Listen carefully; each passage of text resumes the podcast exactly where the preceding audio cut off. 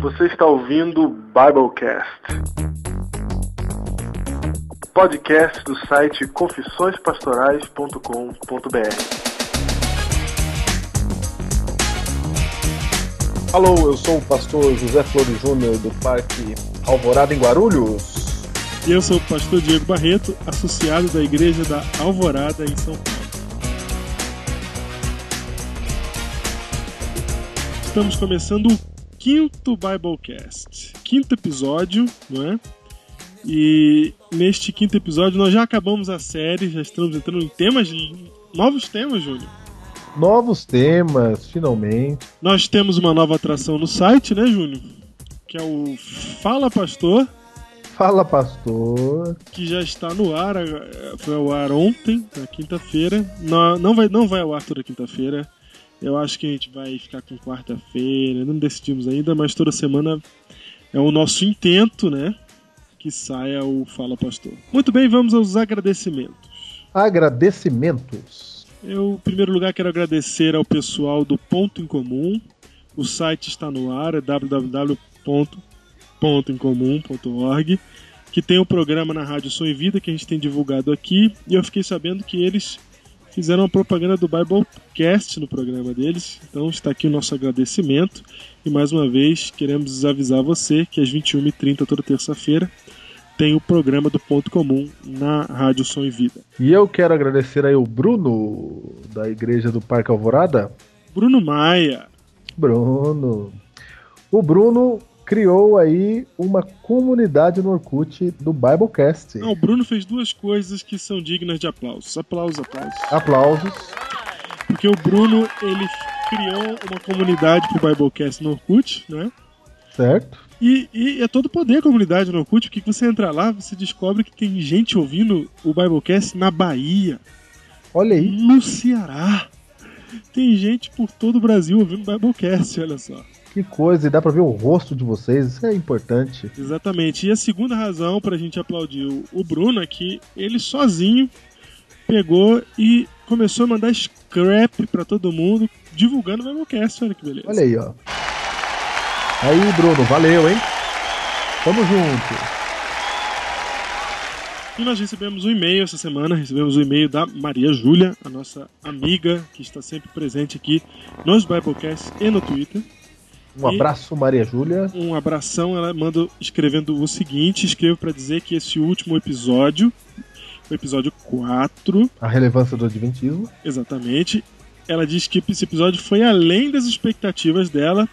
Diz que o Biblecast está bombando e é maravilhoso poder aprender das verdades bíblicas e principalmente da vontade de Deus para cada um de nós. Que maravilha. Ela diz que está aprendendo muito e a cada episódio revelações tremendas para a vida dela. Nós queremos agradecer esse tipo de manifestação porque pra gente é muito importante a gente ter esse apoio, né? Receber de vocês, ver que vocês estão gostando que tá, e acima de tudo que está sendo relevante para a vida de vocês, porque a nossa intenção é que esse Biblecast realmente ele alcance as pessoas, ele tenha um, faça uma diferença na vida delas, senão não tem propósito que a gente, pra gente isso. Né? É isso mesmo, o que a gente quer é que você volte a olhar para sua Bíblia aí e você o, a alegria de estudar a Bíblia volte no coração, porque se Brilha tá ajudando, é, se se tá ajudando a Maria Júlia, eu quero dizer que a nós, a mim e o pastor Diego também. Também, exato. Cada vez que a gente grava isso aqui, a gente vai descobrindo coisa nova. Exatamente. E ela diz o seguinte, ela também pede oração por ela, certo? Por questões do trabalho dela e principalmente pelas pessoas do trabalho dela. Então, pessoal, aí durante a semana façam aí orações pela Maria Júlia. Isso mesmo. Eu sugiro que você pare agora, dê um pause, se é que você não está ouvindo no carro, e já faça uma oração aí pela nossa amiga, pelos colegas de trabalho da Maria Júlia. E por falar em oração, Júnior, temos que lembrar do nosso querido pastor, né? E professor de teologia, ex-professor de teologia, pastor José Miranda, que se encontra internado no hospital com um tumor no cérebro. Então você também ore então pelo pastor Miranda, professor de teologia, dava aula de evangelismo, fez evangelismo em vários lugares do Brasil e se encontra aí numa situação difícil, está ali no Hospital Adventista de São Paulo, que você ore então pelo nosso querido pastor Miranda. Então temos aí a Maria Júlia, o pessoal do trabalho dela e o pastor José Miranda. E que Deus a abençoe também. In this restless world made of shifting sand, there's no solid ground where our hope can stand. É bom você ter lembrado desse, negócio do carro aí, Júnior, porque tem muita gente que acha que o Biblecat só pode ser ouvido ligado na internet, né? Você pode fazer o download. Você pode fazer o download pelo seu iTunes ou direto pelo site. Você pode colocar no seu celular, no seu iPod, seu MP3 Player, em qualquer lugar, ouvir em qualquer lugar. Essa, inclusive, é a ideia do podcast, né? Que você não fique preso à sua conexão de internet. É isso mesmo. Eu, eu ouço no carro quando fica pronto. Eu também. Eu ouço sempre uma vez no carro antes de corrigir os errinhos. Isso mesmo. Muito bem, Júnior. E a promoção! A promoção! Hashtag premiada. Como é que está a promoção? promoção chegou ao fim. E a promoção, eu acho que ela superou todas as expectativas. A promoção superou mesmo. Eu vou falar pra Todas você que eu não acreditei que fosse dar o que deu. Não, não. Eu pensei assim, ah não, vai ser legal, o pessoal vai, né, vai bagunçar ali um pouquinho. E eu quero agradecer a quem participou, porque eu creio que quem participou, participou também porque queria divulgar o Biblecast. Então, muito obrigado aí pelo seu, pela sua, pelo seu Twitter, pelas suas mensagens, pela divulgação aí do nosso Biblecast. Vamos então ao resultado final. Teve, sabe que teve umas duas pessoas que entraram no, no Twitter só pra participar da promoção. Então vamos lá. Vamos lá. Total. Resultado. Que isso? Calma aí. Opa. Musiquinha de rufem os tambores. E rufem os tambores. Antes de rufar os tambores? antes de rufar os tambores? Antes de. Eu gostaria de falar o total de hashtags foram 311 mensagens. Olha aí, ó. Muito bem. 311 mensagens. 311 mensagens. Todo poder, meu. Jamais imaginei que ia dar 311 mensagens. 311 mensagens. E na terceira posição. Ó, rapidinho, sinceramente, sabe o que, que eu achei? Sim. Eu achei que ia dar uns 30 hashtags. 10% disso aí. Estava, estava sem fé, hein? Tava sem fé, tava sem fé. Estava sem fé. E o livro A Visão Apocalíptica e a Neutralização do Adventismo de George Knight, novo, zero, vai para. Opa, é assim? Não, não, não, não, assim não, vai, vai no terceiro lugar diante. Eu não- Cara, é, 311 hashtags no total e com 6% delas na terceira posição temos nosso querido Gustavo Richetti. Olha só, Maravilha! Porto Velho fazendo presença. Porto Velho aí participando na segunda posição. 81% ficou aqui para os dois primeiros colocados. E agora sim, Vai. agora sim a frase. Diga, de novo. De novo, em Agora vai. primeiro lugar, o ganhador do livro A Visão Apocalíptica e a Neutralização do Adventismo de George Knight é. Vinícius Panucci. Calma, Vinícius Panucci, o monstro que nós criamos. O mo- Sim. 55% das hashtags. Ele não tinha Twitter, ele criou o Twitter só pra isso e ele mandou hashtag pra quem ele lembrou que existia dentro do Adventismo e fora. Gente, por favor, segue ele no Twitter, viu? Por favor, siga e, e, por favor nos perdoe Rafaela Pinho, Alejandro Bulhão, Leonardo Gonçalves. Se vocês receberam mais de uma mensagem com Biblecast, a culpa não é nossa. Quer dizer, Não é nosso. é, mas E na segunda posição, Thiago Hiroshi, com 26% das hashtags. Thiago Hiroshi também aí firme, nos apoiando desde o princípio. Vamos deixar claro também que 26% dos hashtags é mais de 80 hashtags. É, exatamente. Olha isso. Muitas. Muito bem, essa foi a promoção. Nós teremos mais promoções mais à frente, né? Pastor Diego, como é que recebe agora então? Como é que faz pro Vinícius? Não, o Vinícius é o seguinte: ele vai receber na casa dele, vai tocar a campainha, ele vai descer e vai entregar na mão dele. Muito bem. Como é que ele manda o endereço para nós? Aí ele vai mandar para contato, perdão, é o nosso e-mail, contato arroba confissõespastorais.com.br. Manda para esse e-mail que, que a gente então entra em contato e faz aí as. A gente então, entrega o livro. É, a gente a gente, toma as providências necessárias. Legal. Vamos então ao ligação da semana. Neste quadro, a gente a cada semana liga para um pastor amigo nosso para que ele fale com a gente, conte como é que está o seu distrito, como é que está funcionando o seu ministério. E nesta semana o ligação é especialíssimo, pastor Diego. Com quem que nós vamos falar essa semana? Nossa, eu tô até tremendo aqui. Nós vamos falar essa semana com um homem que foi citado no primeiro Biblecast. Seria Guilherme Miller? Não, Puxa vida! não é Guilherme Miller. Não vamos fazer uma sessão espírita aqui. Josué Raimes?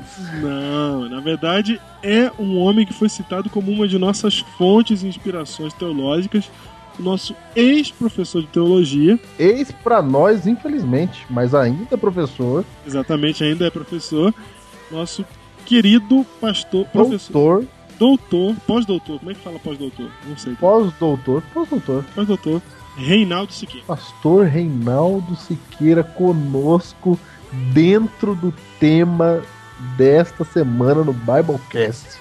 Você não desligue agora. Você continue ouvindo, porque é sensacional. Mas antes da gente entrar no tema, vamos à indicação do livro de hoje.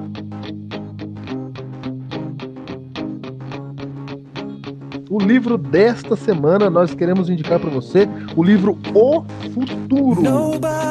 A visão adventista dos últimos acontecimentos da Unas Press, que é a editora do- da Faculdade de Teologia de Engenheiro Coelho. Na verdade, esse livro não é um, um autor apenas, né? São vários autores. Ele foi editado por três pessoas. Ele foi editado por pastor Alberto Tim, pastor Amin Rodor e Vanderlei Dornelles. Exatamente. Então, são os três editores que reuniram todos os artigos para dar uma visão adventista do futuro. O que, que nós adventistas cremos a respeito das profecias que falam do futuro. Então, As últimas coisas, né? você Isso quer saber de profecia, quer saber de futuro, esse livro tem que estar na tua lista. São artigos teológicos apresentados no 5 Simpósio Bíblico Teológico Sul-Americano, em homenagem ao pastor Hans Larondelli. Hans, dois, Hans Larondelli. Hans Larondelli. É, isso aconteceu no ano de 2004.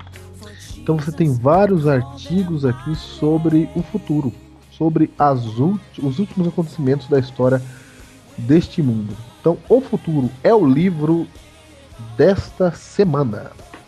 Inclusive tem um, um artigo que é chave para entendermos a profecia que vamos estudar no tema de hoje. O artigo-chave você encontra aqui, é o artigo número 7 Isso. de, do pastor Reinaldo Siqueira, na página 85 do livro O Futuro. Que estará conosco no tema de hoje. Olha só, estará conosco no tema de hoje. Na verdade, nessa semana, nós não ligamos para ele, ele foi entrevistado pelo pastor Diego lá no Concílio de Pastores da Associação Paulista Sul, que foi no Cevisa, ele estava participando desse concílio e deu uma entrevista para nós sobre o tema de hoje.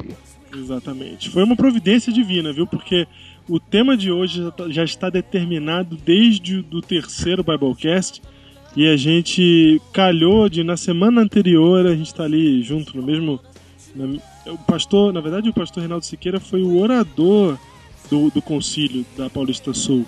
Então foi tudo deu tudo certinho. Muito bem, vamos para o tema de hoje. O tema de hoje a profecia perdida. Com participação especial do pastor Reinaldo Siqueira. Eu chorei. chorei, chorei.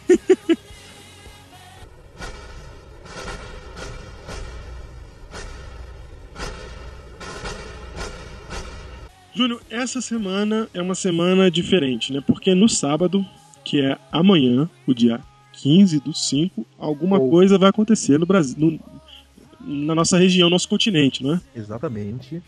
em toda a divisão sul-americana, nós estaremos unidos no projeto Um Dia com Esperança. Um dia de esperança. Um dia de esperança. Certo. Um dia de esperança que vai ser exatamente amanhã, ou mais conhecido também como Impacto Esperança, né? Estão tornando, por causa do Impacto Esperança que ocorre nesse sábado agora em todas as igrejas da divisão sul-americana, nós decidimos falar sobre uma profecia que tem a ver com o Impacto Esperança. Aliás, o Impacto Esperança tem a ver com essa profecia. Então, quando a gente fala de Impacto Esperança, muita gente pode estar achando que é simplesmente um programa da divisão sul-americana, etc e tal. Nós queremos olhar para a Bíblia e ver na Bíblia que é muito mais do que apenas isso. E é só sair na rua e entregar folheto. Não, não, não, não, não. Não, não, não, não, não. Você não me pense que é só sair na rua para entregar folheto. Vai muito além disso. E é exatamente sobre isso, o porquê de tudo isso que a gente quer discutir hoje no Biblecast. E tem tudo a ver com a relevância do Adventismo, você que tem nos acompanhado nesses últimos Biblecasts. Não, tudo a ver. Tá vindo num crescendo, como diz o Tudo a pessoal. ver. tudo a ver. Tá tudo, tudo a ver. Exatamente. E você já começa a entender que, olha só, Jesus falou: onde eu tiver dois ou três reunidos em meu nome, eu estarei ali. Ele falou dois ou três. Imagine todas as igrejas da divisão sul-americana. São oito países da América do Sul envolvidos no projeto. Como você mesmo viu aí no, no Fala Pastor, é aquilo ali mesmo. Se toda a igreja se reúne num continente, você acha que Deus fica sentado no seu trono batendo palma? Você vai ver o Espírito Santo agindo nesse dia. Então não é qualquer dia. Não é um dia em que vai acontecer um programa grande da maior entrega de folhetos. Não. É um dia em que a igreja de Deus vai se movimentar na terra e Deus não vai ficar parado, ele vai se movimentar junto.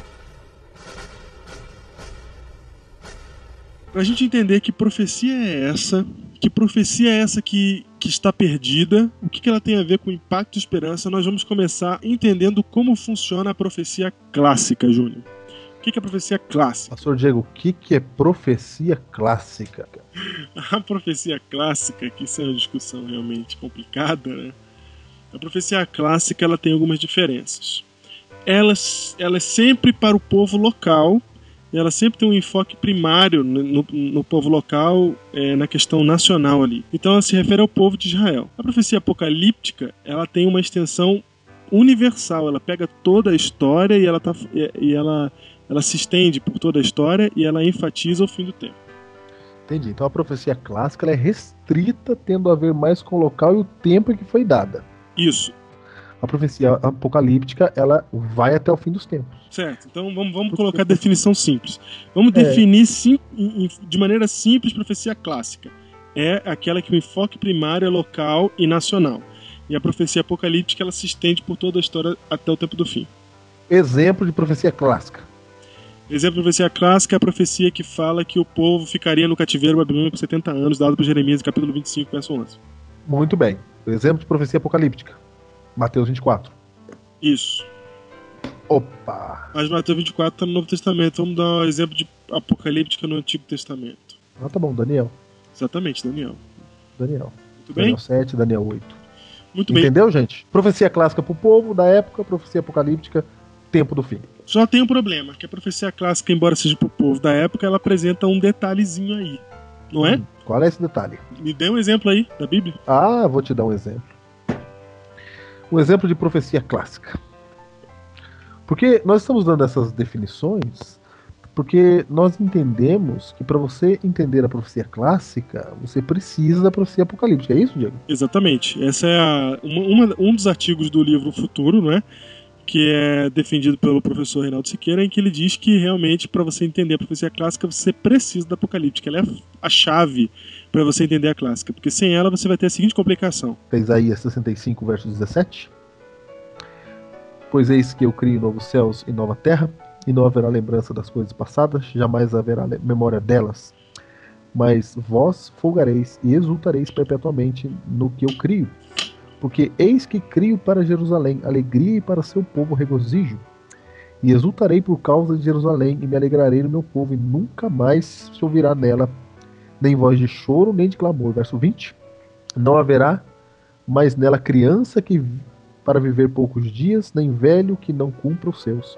Porque morrer aos 100 anos é morrer ainda jovem, e quem pecar só aos 100 anos será amaldiçoado. E por aí vai. Pastor Diego, eu sempre li esse texto aqui achando que era pro novo céu e uma nova terra, mas quando chegava no verso 20, que história é essa de criança morrer na nova terra?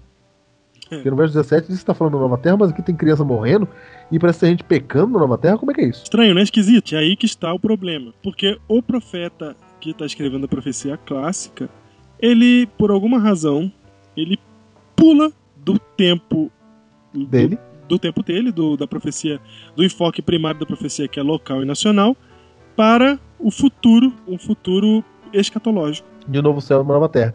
Então, quando ele falou que é morrer aos 100 anos é morrer ainda jovem, aí ele não está falando da nova terra. Aí ele está falando pro cumprimento pro povo de Israel. Exatamente.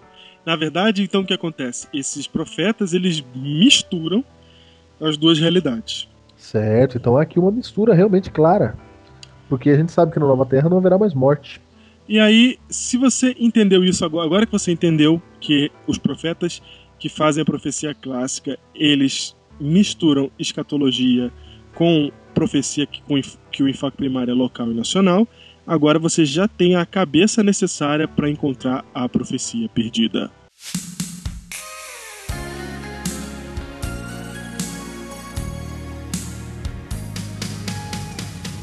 Agora chegou a hora linda, agora a hora que a hora que a gente esperava a profecia perdida. Que profecia é essa?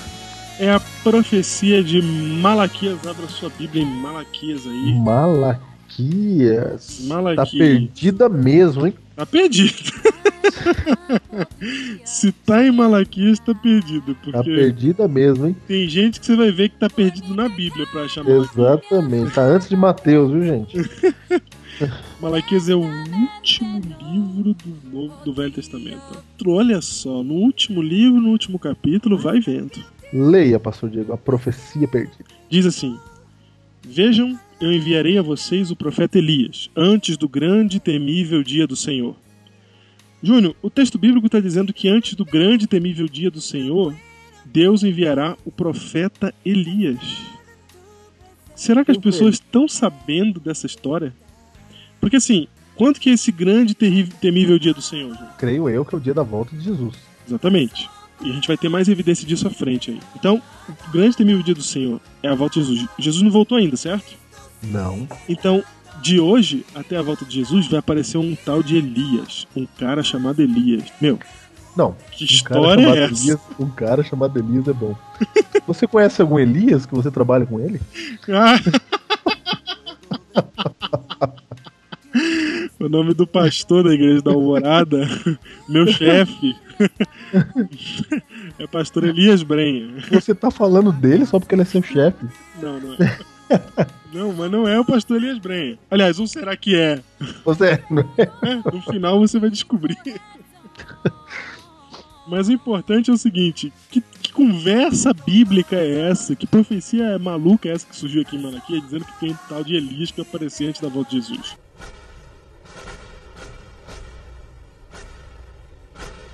Vamos tentar entender o que, que o texto que está querendo nos dizer. Para isso, a gente vai voltar para o capítulo 3 de Malaquias, no verso 1. E vamos pegar todo o contexto aqui dessa profecia. Lembrando sempre que a profecia clássica ela é dúbia, não é? Ela fica no local e e de- depois pro futuro. exatamente. Então vamos lá. Pastor Diego, por que você tá pegando o capítulo 3 se a gente tá valendo o capítulo 4? Eu estou voltando um pouco o tempo, voltando aqui para o que o es- o escritor escreveu atrás, para a gente entender o contexto de onde a gente está agora, do, do capítulo Muito 4. né? Então vamos lá. Vamos ver se em algum outro momento menciona esse- essa questão do Elias. Você ver no capítulo 3, verso 1 assim: ó, Vejam, eu enviarei o meu mensageiro que preparará o caminho diante de mim. Então, você primeiro tem a primeira expressão aqui: mensageiro. Deus vai enviar um mensageiro. Não falou de Elias aqui ainda, né? Não. Deus vai enviar um mensageiro que vai preparar o caminho diante de mim. Então, de repente, o Senhor que vocês buscam virá para o seu templo. O mensageiro da aliança, aquele que vocês desejam, virá, diz o Senhor dos Exércitos. Júnior, quem que o povo desejava? Quem o povo estava esperando? Quem é o Senhor que vocês buscam? Não é? Quem é o mensageiro da aliança? Quem é esse? Na minha tradução fala o anjo da aliança, ó. O anjo da aliança. Quem é o anjo da aliança? Seria Cristo? O Messias, eles estão esperando o Messias. E Deus fala assim: antes de vir o Messias, antes dele andar pelo templo, eu vos enviarei o meu mensageiro que preparará o caminho di- diante de mim. Então o texto está dizendo o seguinte: que antes de Jesus vir, alguém viria para consertar, para preparar o caminho para que chegasse o Messias. Certo. Então o texto continua assim no verso 2: Mas quem poderá suportar o dia da sua vinda? E quem poderá subsistir quando ele aparecer? Você viu que mudou, Júnior? Pulou do local para o futuro? Parece a profecia de Apocalipse, capítulo 6. Olha Em só, quem, vamos- é, que- em quem é que pode suster-se? Exatamente. E olha só, o texto, no mesmo versículo continua assim, ó, porque ele é como fogo do ourives e como potássio dos lavandeiros. Assentar-se-á Potássio é aquele. É como se fosse um alvejante, aquele que. Não é? Isso, que limpa. que lava. E que tem tudo a ver com o fogo lá da, de Laodiceia, né, meu? Nossa, como isso aqui é profundo. Puxa vida. Tem tudo a ver com o momento lá do fogo, do, do ouro refinado em fogo e as vestes brancas, né? Ai, ai, ai. Tá mandando lavar roupa com potássio e tá falando do fogo. Aí no verso 3 vocês vão ver que tudo isso se liga. No verso 3 fala assim: assentar-se-á como derretedor e purificador de prata, purificará os filhos de Levi, refinará como ouro e como prata, eles te- trarão o Senhor justas ofertas.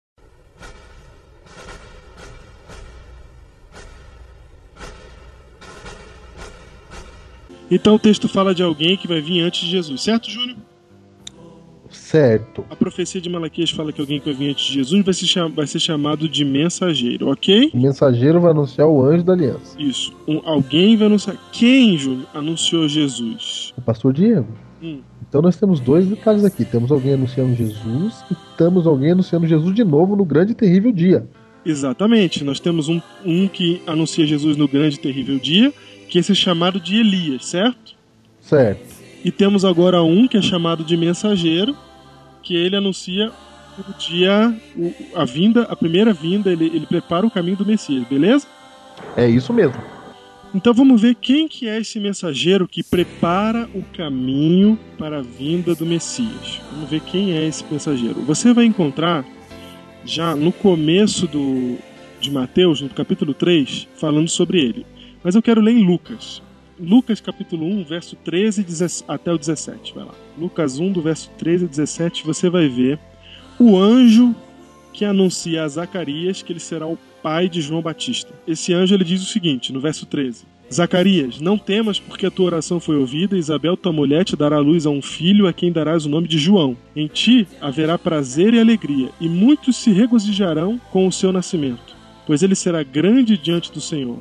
Não beberá vinho nem bebida forte, e será cheio do Espírito Santo já do ventre materno, e converterá muitos dos filhos de Israel ao Senhor seu Deus. E irá diante do Senhor no espírito e poder de quem? Elias. Elias.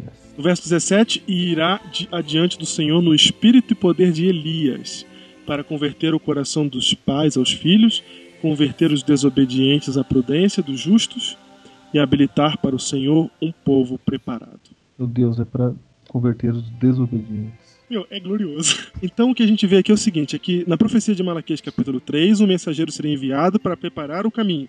Aqui você encontra o mesmo termo de preparar o caminho. Veja aí, para habilitar para o Senhor um povo que preparado, certo? E, eu, e o anjo fala que ele vem no espírito e no poder de Elias. Peraí, peraí, esse pastor Diego. Quem Pastor cita Diego. Elias é o anjo Gabriel. É o anjo Gabriel. Então, aqui em Lucas, está dizendo que ele vai converter o coração dos pais aos filhos. E em Malaquias também, não é? Em Malaquias também. 6 vezes 40. Consolai, consolai o meu povo, diz o vosso Deus. Falai ao coração de Jerusalém, bradai que já é fim do tempo de sua milícia, que sua iniquidade está perdoada e que já recebeu em dobro das mãos do Senhor por todos os seus pecados.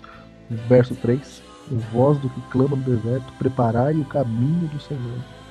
Endireitai, endireitai no ermo a vereda a nosso Deus. Todo o vale será aterrado e nivelado todos os montes e outeiros. O que é tortuoso será retificado e os lugares escabrosos aplainados.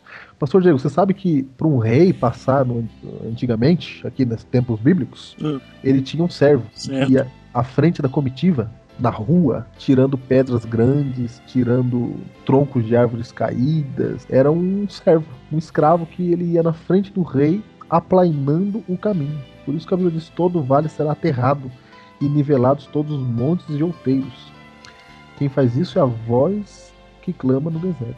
Ele deveria preparar o caminho do Senhor, endireitar o ermo, a vereda a nosso Deus. E prepara o caminho do Senhor em direita a vereda. Ou seja, Elias, João Batista vem no espírito de Elias e João Batista é aquele que prepara o caminho do Senhor.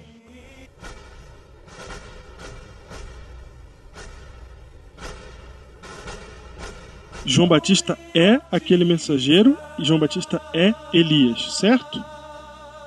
Certo? Confirmado isso? Vamos confirmar? Vou confirmar então. Mateus capítulo 11, verso 14, Jesus fala a respeito de João Batista. Diz assim: E se o quereis reconhecer, ele mesmo é Elias, o que estava para vir. Quem tem ouvidos para ouvir, ouça. Isso é confirmado em Mateus 17, versículo de 9 a 13, que diz assim: Mas os discípulos o interrogaram. Por que dizeis, pois, os escribas ser necessário que Elias venha primeiro? Então Jesus respondeu: De fato, Elias virá e restaurará todas as coisas. Eu, porém, vos declaro que Elias já veio e não o reconheceram. Antes fizeram com ele tudo quanto quiseram. Assim também o filho do homem há de padecer nas mãos deles. Então os discípulos entenderam que lhes falara a respeito de João Batista. Então Jesus respondeu no verso 11: Elias virá e restaurará todas as coisas. E aí depois ele fala assim: Eu declaro que Elias já veio. Certo? Certo. E aí eles Virá recon- e já veio. Virá e já veio. Tem dois aí. Opa, dois termos aí. Tá aí? Virá O já e o não ainda. e já veio. É a profecia clássica e a profecia apocalíptica. Opa, agora tá ficando claro. E aí ele fala assim, ó, Elias é o João Batista. Lá no texto de, de Mateus 11 e agora no texto de Mateus 17, os discípulos reconhecem que Elias é João Batista, certo? Certo. Vai lá para João, capítulo 1, 19 e 20 a 21 e veja o que o próprio João Batista fala a seu respeito. João. Nós estamos no livro do evangelista João, não é, João, não é João Batista que escreveu o livro, foi João o evangelista. Mas ele cita João Batista. Exatamente, mas ele cita aqui o, palavras do próprio João Batista, então se você pega o capítulo 1, no verso 19, você vai ver o seguinte. Este foi o testemunho de João Batista, quando os judeus lhe enviaram de Jerusalém sacerdotes e levitas para lhe perguntarem: Quem és tu? Ele confessou e não negou. Confessou: Eu não sou o Cristo. Então lhe perguntaram: Quem és, pois? És tu Elias? O que, que ele vai responder agora, Júnior? Ele falou: Não sou. Não.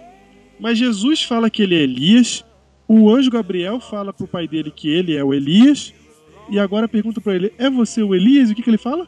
Não, eu não sou Elias. Mas que conversa é essa? Aí ele fala assim: Eu não sou? E, e agora? Como é que fica? E como é que fica, pastor? Ah, é o seguinte, eu vou explicar pra você. Como essa profecia de Malaquias dizia que viria um Elias, os intérpretes do povo de Israel, os intérpretes judeus, entendiam que Elias iria voltar por quê? Porque quem foi o primeiro Elias? Vamos agora voltar agora para o primeiro Elias, lá, o Elias original. O primeiro Elias quem foi? Ele foi alguém que subiu no Monte Carmelo, não é? Que fez ali a escolher e pôs agora quem se vai. Se irão adorar Baal ou se irão adorar a Deus, Yahweh Certo. certo? Aí, beleza, isso aí foi feito. nananana. Onde que terminou a história de Elias, Júnior? Elias foi levado ao céu, correto? Certo. Então, Elias morreu? Estamos falando do verdadeiro profeta Elias. Verdadeiro profeta Elias, ele morreu? Não morreu. Ele não morreu. Ele tá onde agora? No céu. Ele pode estar ouvindo esse podcast? Pode. Muito bem. Aí, com isso em mente, os judeus pensavam Mesmo porque assim- ele aparece no Monte da Transfiguração. Exatamente, ele aparece no Monte de Coração. Então, com isso em mente de que Elias está vivo agora no céu, eles leem uma profecia dizendo que Elias vai aparecer para endireitar o caminho. O que, que eles imaginam? Que o Elias que está vivo lá vai descer aqui e vai resolver o problema. Então, quando eles chegam para João e perguntam assim: És tu Elias? Eles estão perguntando, na verdade, você é aquele Elias lá do Monte Carmelo que foi para o céu? É, é você aquele Elias? O mesmo, né? O mesmo. mesmo Elias, aí aquele que foi na casa da viúva de Sarepta, etc e tal, e aí eles falam, ele, ele, ele pergunta isso pra ele, ele fala assim, não, eu Não, não, não sou aquele Elias. Porque o Elias que virá da profecia não é um Elias literal. O próprio anjo Gabriel falou, ele vem no espírito e no poder de Elias. Muito bem. Não Ou é. seja, a obra é parecida. Exatamente, o poder é o mesmo e a obra é semelhante. Ele vem no espírito e no poder de Elias. Esta é a ideia.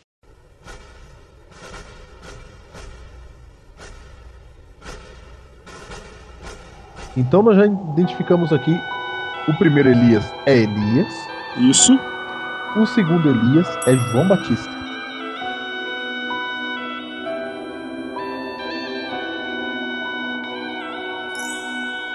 Identificado por Jesus, identificado por, pelo anjo Gabriel, certo? Certo. Elias também que é chamado de mensageiro na profecia do capítulo 3 de Malaquias, certo? Certo. Agora vejam que.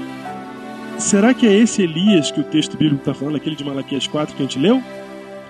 Será que é Que esse? foi o primeiro texto que nós lemos, Será que Malaquias capítulo que viria antes, ou seja, tem Elias, tem João Batista que prepara o caminho de Cristo, e a Bíblia está me dizendo que haverá um outro Elias, ou seja, alguém, O terceiro Elias. ou seja, alguém no espírito e na virtude de Elias de novo antes da volta de Jesus. Exatamente. Então, então nós temos o primeiro Elias, o segundo Elias e antes da volta de Jesus um terceiro Elias, que vai fazer, vai estar também no espírito e no poder de Elias. Vamos agora entender então o que, o que que é esse espírito e poder de Elias. Volta lá em Malaquias capítulo 5. Desculpa, capítulo 4, verso No 5.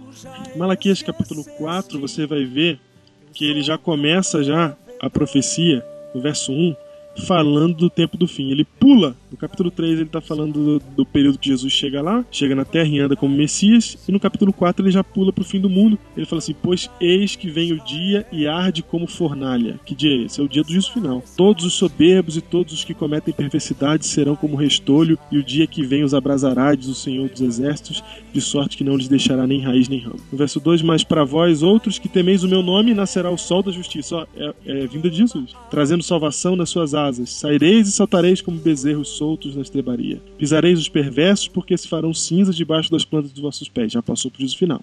Naquele dia que preparei, diz o Senhor dos Exércitos. Agora no verso 4. Veja o espírito e o poder de Elias.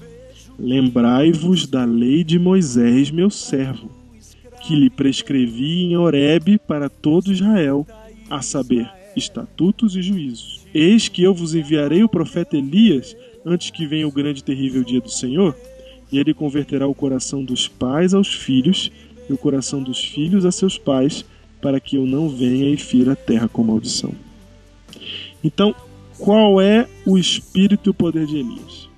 Ele vem para endireitar o caminho, para preparar o caminho, como a gente viu em Isaías, como a gente viu em Malaquias capítulo 3, como a gente viu o que o anjo Gabriel falou, e ele vem para restaurar a lei de Moisés. Lembrai-vos da lei de Moisés e para converter o coração dos pais aos filhos. Se você olhar de novo lá em Lucas capítulo 1, com o texto de Gabriel lá, você vai ver que Gabriel fala que e converterá muitos dos filhos de Israel ao Senhor seu Deus. Então, quando ele fala em converterá o coração dos Pais aos filhos. pais aos filhos, ele está falando de, de- não só de restauração familiar, ele está falando disso sim, de restauração familiar, mas ele está falando também da restauração da paternidade celestial, dos filhos de Deus serem filhos de Deus de, de, de novo. É isso, essa, é a ideia. E essa é a interpretação do anjo para aquele texto lá. É importante notar que tu- as palavras do anjo aqui, é, algumas são citações de Malaquias, assim como a palavra de Jesus também é, é uma citação da profecia de Malaquias. Pastor Diego, o que eu estou entendendo até agora é o Elias, o primeiro, o, o que, que ele veio fazer. O primeiro Elias, ele viveu na época do rei Acabe, marido de Jezabel, onde o povo havia se afastado de Deus. Certo. E Elias conclama o povo, ele reúne todo mundo no Monte Carmelo, e ele fala: gente, vocês vão seguir aquele que é Deus. Se é Baal, seguir. Agora, se é o nosso Deus, seguir. Ou seja, ele veio, ou seja, converter o coração das pessoas pro Deus verdadeiro. É isso que ele fez. E ele faz um apelo para você. Quem é que você vai adorar? Esse é o apelo. Esse foi Elias, primeiro. Endireitando o caminho, porque o povo tinha saído exatamente. do caminho. É isso, porque o povo tinha saído do caminho. Então Elias endireita o caminho, endireita a adoração a Deus. Você sabe quando acaba a questão lá do Monte Carmelo, lá o povo desce a montanha gritando Yahweh é o Senhor. Olha aí, ó. Então, aqui em Malaquias 4, versículo 4, dizendo: Lembrai-vos da lei de Moisés, Elias também fez isso. Fez isso, exatamente. Ele também conclamou: lembrai-vos da lei de Moisés. Porque o povo estava vivendo afastado de Deus. Totalmente, adorando a Baal. Aí nós temos um segundo Elias, que é João Batista. É por isso que a Bíblia chama de Elias, por causa dessa obra de Elias. Porque ele faz a mesma coisa. É isso.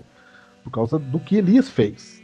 Desse apelo que Elias fez. Quem é que você vai seguir? Quem é que você vai adorar? Então, Jesus me avisa, a Bíblia me avisa que antes de Cristo nascer neste mundo, o Messias, a primeira vinda de Cristo, alguém viria no poder e na virtude de Elias. Ou seja, lembrando do povo das leis de Deus e restaurando de novo o coração do povo. Esse é João Batista, certo? Certo. E eu entendo então que no tempo do fim vem o terceiro Elias, que é alguém que prepara o caminho para a volta de Jesus. É isso, pastor Diego? Exatamente.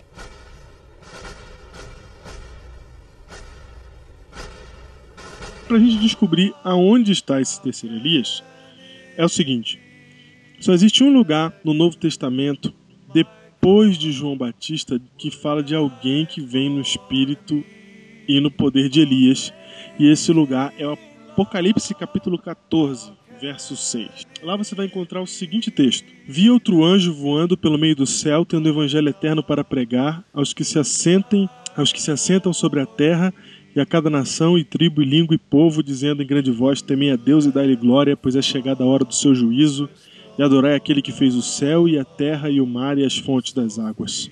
E mais embaixo, no, no verso 12, você vai encontrar o seguinte: uma referência direta à lei de Moisés. Lembrai-vos da lei de Moisés. Veja o verso 12 do capítulo 14 de Apocalipse. Aqui está a perseverança dos santos que guardam os mandamentos de Deus e a fé em Jesus.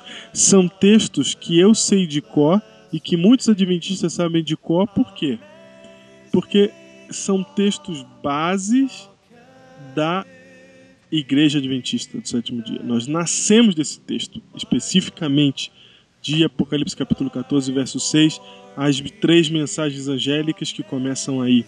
Quando você vê o texto anjo, um, um, vi outro anjo voando pelo meio do céu, a palavra anjo em grego é angelos, que significa o que, Júnior? Mensageiro. Que é o texto usado para definir o Elias no, em Malaquias capítulo 3. Então aí tá dizendo, vi outro mensageiro voando pelo meio do céu. Exatamente. E aí que tá a diferença, é que ele voa pelo meio do céu. Ele, ele, ele é um movimento, ele não é uma pessoa. Esse terceiro Elias, esse terceiro Elias não é uma pessoa que vai surgir, não é o pastor da minha igreja, não é, não é um, um, um cara barbudo que vai aparecer, alguém que vai surgir na internet, alguém que. Não, não é uma pessoa, é um movimento. Porque a ideia de voando é um movimento. Exatamente, pelo meio do céu. Quer dizer, ele está abarcando porque ele está pregando para todas as nações, é, tribo, língua e povo. E ele e, e o texto de, de, do verso 12 fala assim: aqui está a perseverança dos santos. É, um, é, é a noção que é um movimento, um mensageiro. Né? É. E notando que a profecia de Elias, ela começa no capítulo 3 de Malaquias, diz, eis, antes que o Senhor viesse, ele enviaria o seu mensageiro, Exato. que é a palavra anjo, uhum. não é? E agora, qual, como vai cumprir esse mensageiro? A própria profecia do, de Malaquias, ela indica que haveria dois Elias para o cumprimento dessa profecia. Primeiro, diz, antes que o Senhor venha ao seu templo. Assim, enquanto o templo existia, viria esse primeiro Elias. Era aquilo que o senhor está falando que de profecia é, clássica, é misturada, né? Então, aí ele veio, veio João Batista. Depois ele diz, antes que o Senhor venha para destruir os ímpios, vinharia o profeta Elias. Então é a, a segunda vinda. Mas o curioso disso é que Jesus mesmo disse que viria dois Elias. Quando ele desce do Monte da Transfiguração, lá em Mateus, e os discípulos lá viram ele em uma glória, apareceu Moisés, apareceu Elias, né? os discípulos perguntam, Senhor, por que, que Elias, a profeta fala que Elias tem de vir? Né? Aí Jesus diz, Elias já veio, e é João Batista, e Elias virá. Já veio e virá. Quer dizer, João Batista veio é Elias, mas virá. Qual que é esse virá? Quando nós vemos em toda a ênfase bíblica que é a vinda do Senhor, a lei de Deus, a reunião dos filhos do Senhor, sai dela, povo meu. Hein? A ênfase típicas, só existe uma passagem que apresenta isso, que é Apocalipse 14. E qual a definição desse Elias? Diz lá, quem é esse mensageiro que voa no meio do céu? Eis aqui a paciência dos santos, os que guardam os mandamentos de Deus e têm a fé em Jesus. Então esse movimento do último tempo é um povo, são os santos. Qual a característica dos santos? Guardar a lei de Deus e ter a fé em Jesus chamam a humanidade para adorar o Criador. E essa ênfase do sábado, da lei de Deus. E também adverte a humanidade para a volta de Jesus, para não cair no caminho que todos os homens estão caindo, seguindo os poderes representados pela besta no capítulo 13, e etc. Né? Então, quando ele fala que já veio, ele não pode estar se referindo ao primeiro Elias, porque estão perguntando para ele da profecia pós primeiro Elias. Exato, exato. O já veio diz, esse que já veio é João Batista. E ele virá. Quem que virá? Esse é do Apocalipse. Então, que movimento é esse? Que movimento é? Quem é que você conhece que persevera pelos, pela guarda dos mandamentos? Quem que você conhece que lembra-se da lei de Moisés? Que movimento você conhece que está preocupado com a família com a restauração, restauração dos pais, dos filhos? Que movimento que está envolvido com a pregação, com a pregação de um evangelho que, que fala assim, temer a Deus e dar-lhe glória, porque é chegada a hora do seu juízo, é um, é um, um, é um movimento que está falando do, da hora do juízo que está chegando, e é um movimento que fala daquele que criou os céus e a terra e o mar e as fontes das águas. É o movimento, é a igreja adventista do sétimo dia. Este é o terceiro Elias.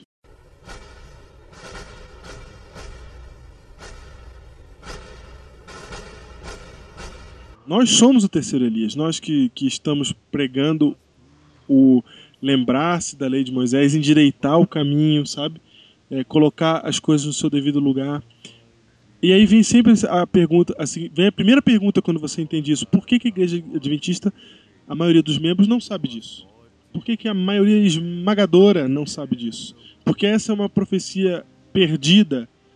O que está acontecendo? Vamos deixar o professor Reinaldo Siqueira responder essa pergunta e outras. O que a gente vê na igreja hoje, é, nós paramos assim de estudar e também muitos de pregar ah, os aspectos é, proféticos da igreja adventista, se tornaram pouco desconhecidos. Uma tentativa, às vezes, de corrigir um, alguns erros do passado. Realmente, nós, no passado, nós tínhamos dois focos. Ah, um foco muito em cima da lei de Deus, uhum. né? E um foco muito em cima da profecia. Mas, e nós esquecemos de pregar sobre a salvação em Cristo Jesus, sobre a graça, sobre a misericórdia, sobre a vida cristã. Não é? E então, é aquele problema, o relógio está estava de um lado. Uhum. Aí nós descobrimos, a partir da década de 80, sobretudo, com várias é, ênfases né, de, de pastores, que nós precisamos pregar essa que responde às necessidades do coração das pessoas, do dia a dia, da sua vida como cristão. Mas daí nós, nós às vezes como seres humanos, a gente vai do extremo ao outro. É. Porque lá a gente só pregava lei e profecia. Não falava nada sobre a vida cristã, sobre a graça, misericórdia. Aí passamos a falar sobre graça, misericórdia, vida cristã e paramos de falar sobre lei e profecia. Uhum. E então nós estamos aí agora com o quê? Com cerca de uns 30 anos que pouca, pouco se tem falado. Então a gente vê uma igreja que pouco conhece não sabe que Apocalipse 10, a experiência lá do, do, João com o livrinho, é. é sobre a igreja adventista, não é? Que a igreja estava profetizada, que a igreja adventista faz parte da profecia. Né? Não sabe que é, Apocalipse 12, Apocalipse 14 fala da igreja adventista mesmo, da sua missão, que você está na profecia bíblica. Né? E também, muito menos ainda, essas são passagens clássicas. Isaías 40, outras passagens mais. Então a profecia de Elias ainda, que é um pouco menos divulgada, então ficou relevada ao esquecimento. Eu andei pesquisando e eu vi que tem evangélicos que interpretam é, a profecia do terceiro Elias como sendo o terceiro Elias toda a cristandade moderna e tal. A, a última. povo do tempo do fim, né? É. O, o, a questão ali de Elias, que nós vemos na Bíblia, o simbolismo ele é muito ele, ele, ele elucida muito, ele é claro. Não é? Elias é um profeta de Deus, ele não é o povo de Deus todo. Então, não, não, não pode ser todo povo de Deus. E nós, adventistas, acreditamos que nós somos mensageiros. Acreditamos que no mundo existem muitos que são filhos e filhas de Deus. Né? E, mas nós somos enviados como mensageiros para falar para esses filhos, sai dela, povo meu, de Babilônia, sai do mundo. Quer dizer, nós somos um mensageiro. Temos uma função. Temos a função. Nós acreditamos nessa igreja ampla, além da igreja adventista ser, nós acreditamos que a igreja adventista é a igreja de Deus, né? mas é um mensageiro para chamar todos os filhos de Deus em todas as nações que não estão ainda seguindo os caminhos do Senhor e se prepararem. Então, é, se você transforma Elias em todo o povo de Deus, então quem que vai ser mensageiro para o povo de Deus? A dificuldade aqui, né? E ao mesmo tempo a CC Elias nos coloca num, num trilho exato. Por quê? Porque nós, como adventistas, sempre pregamos isso, mas às vezes nós reagimos que nem os outros, como a igreja católica, os evangélicos. Nós somos só, só nós somos o povo de Deus. Não é assim. Nós acreditamos nós somos mensageiros de Deus para os últimos dias. Deus tem muitos filhos e filhas fora da igreja. Nós somos enviados para eles. É? Nós somos seus mensageiros. Existem mais, até a Ellen White mesmo fala, existem mais filhos de Deus fora da igreja do que dentro. Não é? E nós temos a missão para eles. Então, isso nos ajuda a equilibrar essa visão. Né? E, e, depois existem características do Elias, que não correspondem ao cristianismo como um todo. Quais são as características segundo Malaquias, capítulo 4? Elias chama de volta a lei de Deus, lembrai-vos da lei de Moisés. Depois ele fala a ênfase na família, converter o coração dos pais aos filhos, antes que Deus vai vir ferir a terra com maldição, eu enviarei o profeta Elias. Então Elias tem ligação com a lei de Deus, com a vinda do Senhor, que está vindo. Então ele fala da lei de Deus, ele fala da vinda do Senhor, e tem uma ênfase muito forte nessa unidade de família, tanto a família individual, humana, como também a família espiritual, porque pais e filhos, todos espirituais, devem se encontrar de novo. Isso nós temos uma missão para os judeus, temos uma missão para os cristãos, temos uma missão para todas as nações, porque todos são filhos de Deus para se encontrar, se preparar para a volta do Senhor. E como a gente sabe que João era o segundo Elias e, e ele usa-se muito o termo endireitar o caminho, uhum. é, para a gente entende que uma das funções do terceiro Elias é endireitar alguma coisa Exato. que devia estar no caminho. Restaurar as verdades que foram esquecidas. Esse é antes da vinda do Senhor. Não é? E, o, e, e, João ainda nos ajuda a esclarecer mais ainda vários aspectos adventistas. Porque, por exemplo, muita gente acredita que a de Elias é a vinda literal de Elias mesmo. Uhum, é. Né? Aí quando Gabriel aparece para Zacarias e ele então refere a João, ele fala, vai nascer esse menino que será consagrado ao Senhor, ele irá diante do Senhor no poder e no espírito de Elias. E Jesus diz, vocês falam que Elias vai vir, ele já veio, este é João. Quer dizer, não é a vinda literal. É uma, é uma missão, essa vinda de Elias é uma vinda que vem no poder e no espírito de Elias. Com a missão de Elias. E o interessante é que João, para cumprir essa missão, ele tinha uma ênfase em questão de vestuário também, além da lei, além de seta, é Deus, vestuário e comida. É verdade. O que nós vemos ali? Então, o Elias profético, Jesus diz, Elias veio e virá, quer dizer, existe um terceiro Elias, que vem antes da volta do Senhor. Qual que é a ênfase dele? Lei de Deus, vinda do Senhor, não é? preparação então, a família, reunião de todo o povo de Deus, tem ênfase na própria maneira de se vestir adequadamente e tem ênfase na alimentação.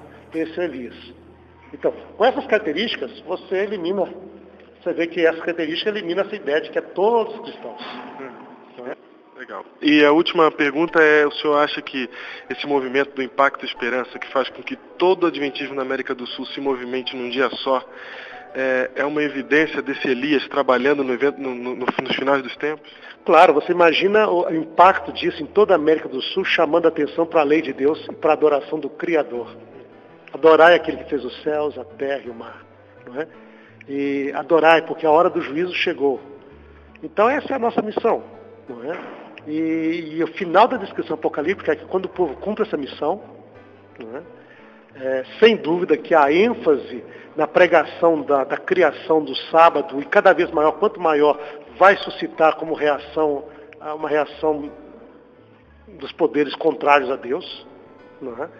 E o final de tudo isso aparece lá no capítulo 14. E eis que vi uma nuvem no meio do céu e o Filho do Homem sentado sobre ela, tendo a força para resgatar os céus é a volta do Senhor. Então, como nós podemos ver, a igreja, a, o último, o terceiro Elias, não é uma pessoa, o terceiro Elias é um movimento.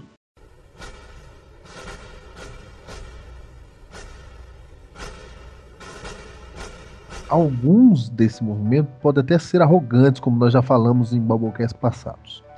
Mas a ideia de Elias, de João Batista, e da Igreja Adventista é restaurar a adoração ao verdadeiro Deus.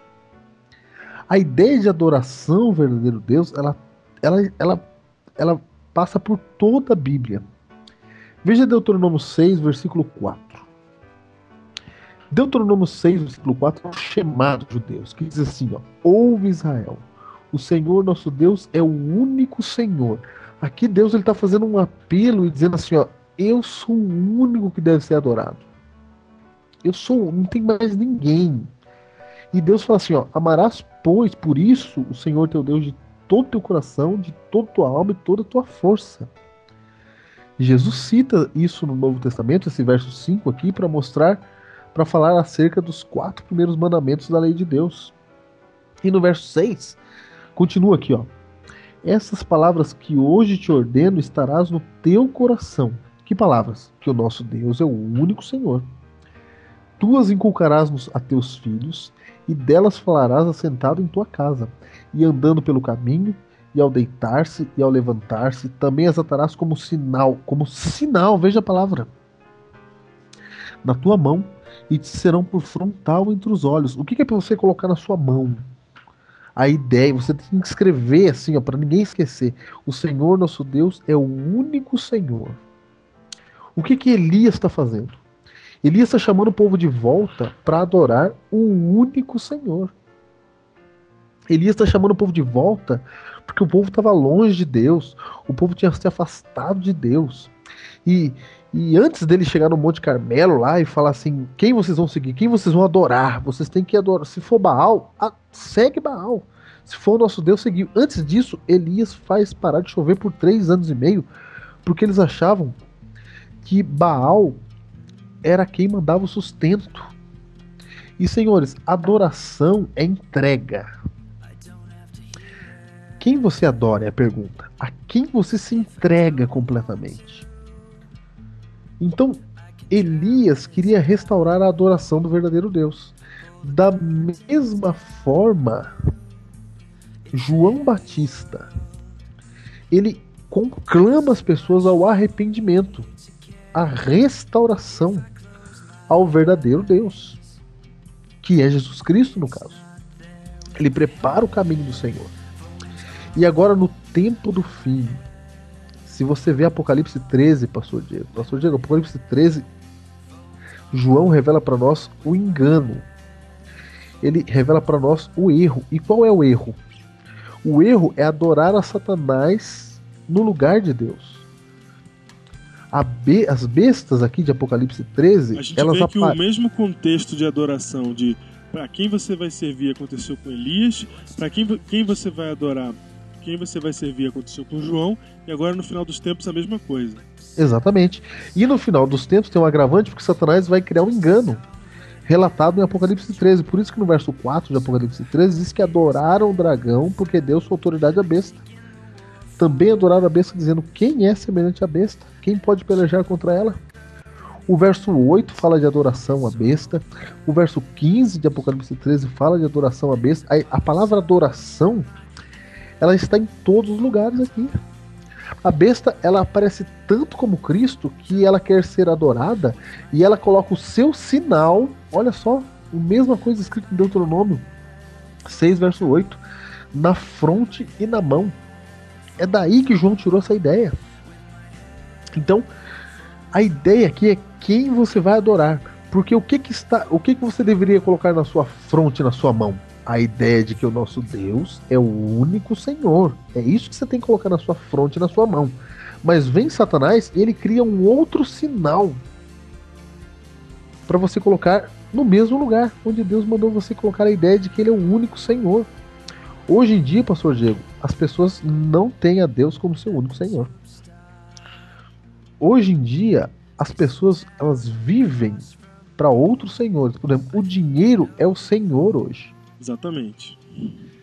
As pessoas fazem tudo pelo dinheiro. Dinheiro é o Baal assim? de hoje, né? É o Baal de hoje, E a- exatamente. Pra falar a verdade, a própria palavra Baal significa Senhor, né? Então é quem é o Senhor, quem que tá tomando o lugar do Senhor mesmo, que é Deus. O verdadeiro, não é? É. Então, a quem você adora? Quando você fala assim, ó, puxa, se eu tivesse dinheiro tava tudo resolvido, isso é adoração. Eles, o dinheiro está no lugar de Deus. Isso tem tudo a ver com a marca da besta, né? Tudo a ver. Tudo a ver com a marca. Porque a marca diz, diz que é para você colocar na fronte na mão, senão você não compra e nem vende. Olha só. Uhum. Satanás atrai as pessoas com a ideia de compra e venda. Que é a ideia dos nossos dias. Negócios, dinheiro, exatamente. Negócio. Ele fala assim, ó, se não tiver a marca, você não vai comprar nem vender. É como se a pessoa falasse, não, eu não aguento viver sem comprar nem vender. Exato. Eu não quero, eu não aceito. Aí vem Jesus e fala assim, ó, no capítulo 14, vem logo depois de Apocalipse 13, o capítulo 14 de Apocalipse é a verdade.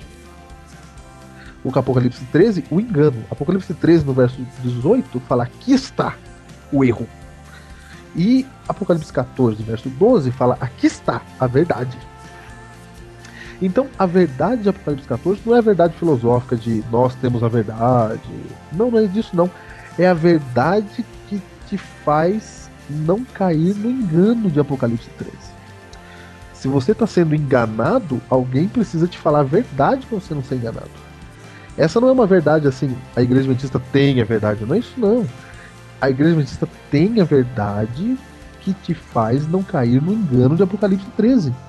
Que o próprio Jesus havia avisado que era um engano muito grande, que iria enganar, se possível, os próprios eleitos. E aí em Apocalipse 14, no versículo 7, a ideia de adoração volta de novo. Ó. O apelo é o seguinte: adorai aquele que fez os céus, a terra, o mar e a fonte das águas. Note, pastor Diego, que, que João aqui não fala adorai a Deus. Certo.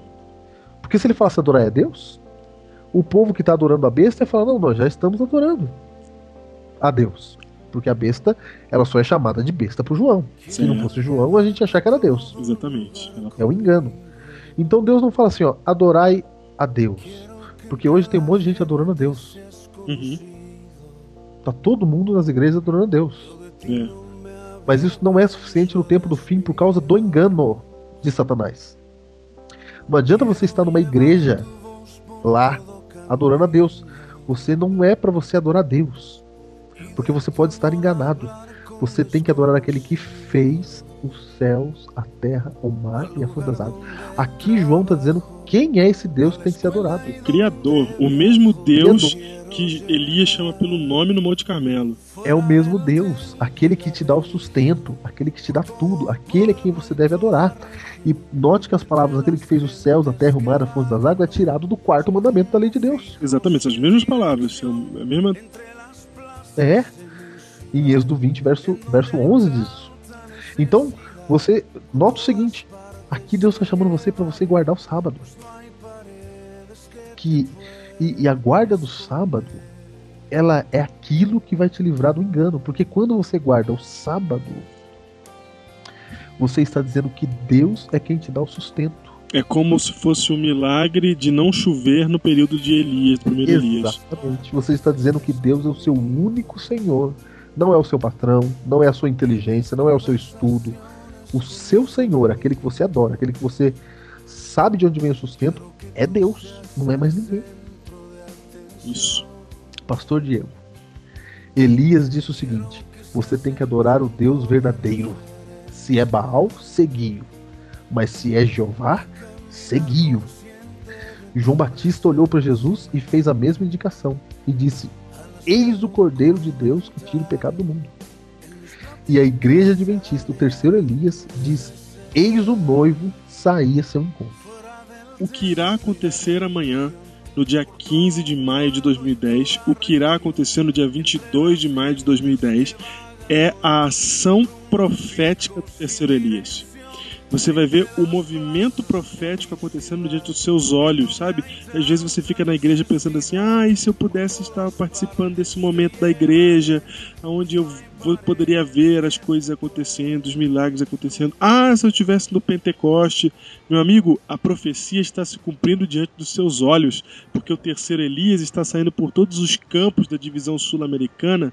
Amanhã e na semana que vem abrindo os lares, os lares para falar exatamente sobre o sábado, o folheto sobre o sábado, a revista sobre o sábado, o livro sobre o sábado, e nós estamos ali estamos fazendo esse trabalho para endireitar o caminho, para lembrar da lei de Moisés, Lembrai-vos da lei de Moisés. para ser o anjo que voa pelo meio do céu, um movimento que está agindo profeticamente nesse dia. Se você não participar, você vai ficar de fora do movimento profético que precede a vinda de Cristo. Porque se você olha para Elias ali, para João Batista, Elias ele está ali defendendo a Deus e ele vê uma logo em seguida se vê a manifestação de Deus caindo fogo do céu. Depois você vai ver João Batista falando e preparando, endireitando o caminho, porque o Messias já estava ali.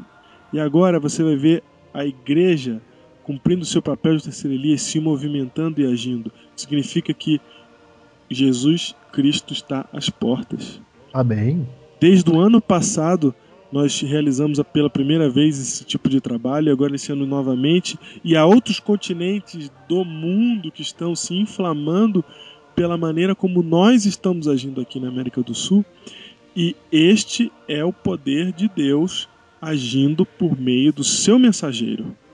Ou seja, Deus mandou a gente falar essa mensagem é pra gente falar. Não é para ficar vergonha daquilo que a gente ter vergonha daquilo que a gente crê.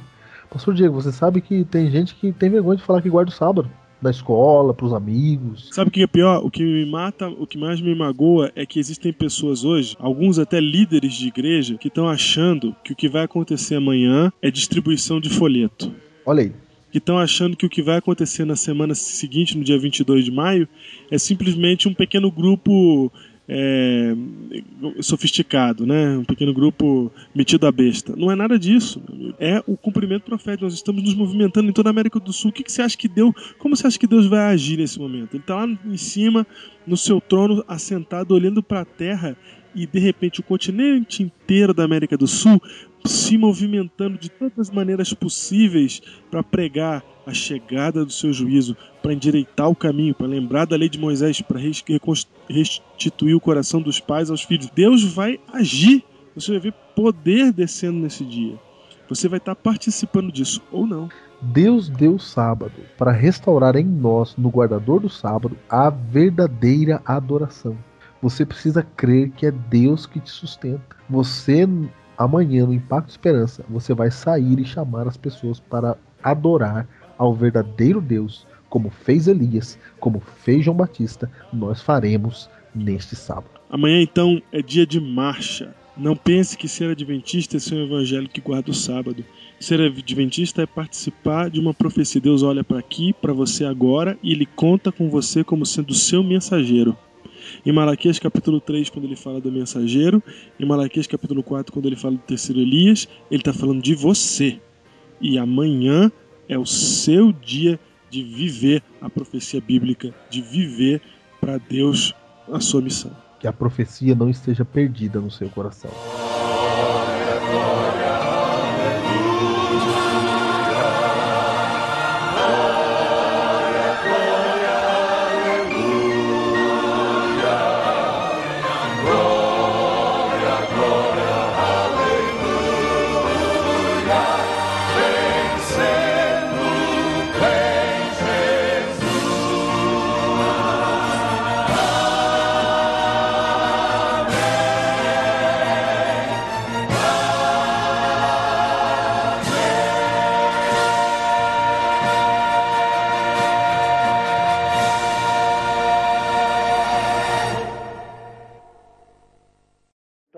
Abraço a todo o pessoal que assiste e acompanha o Babelcast, não é que Deus possa abençoar vocês e nós vamos cumprir, vamos pegar o manto de Elias e cumprir essa missão.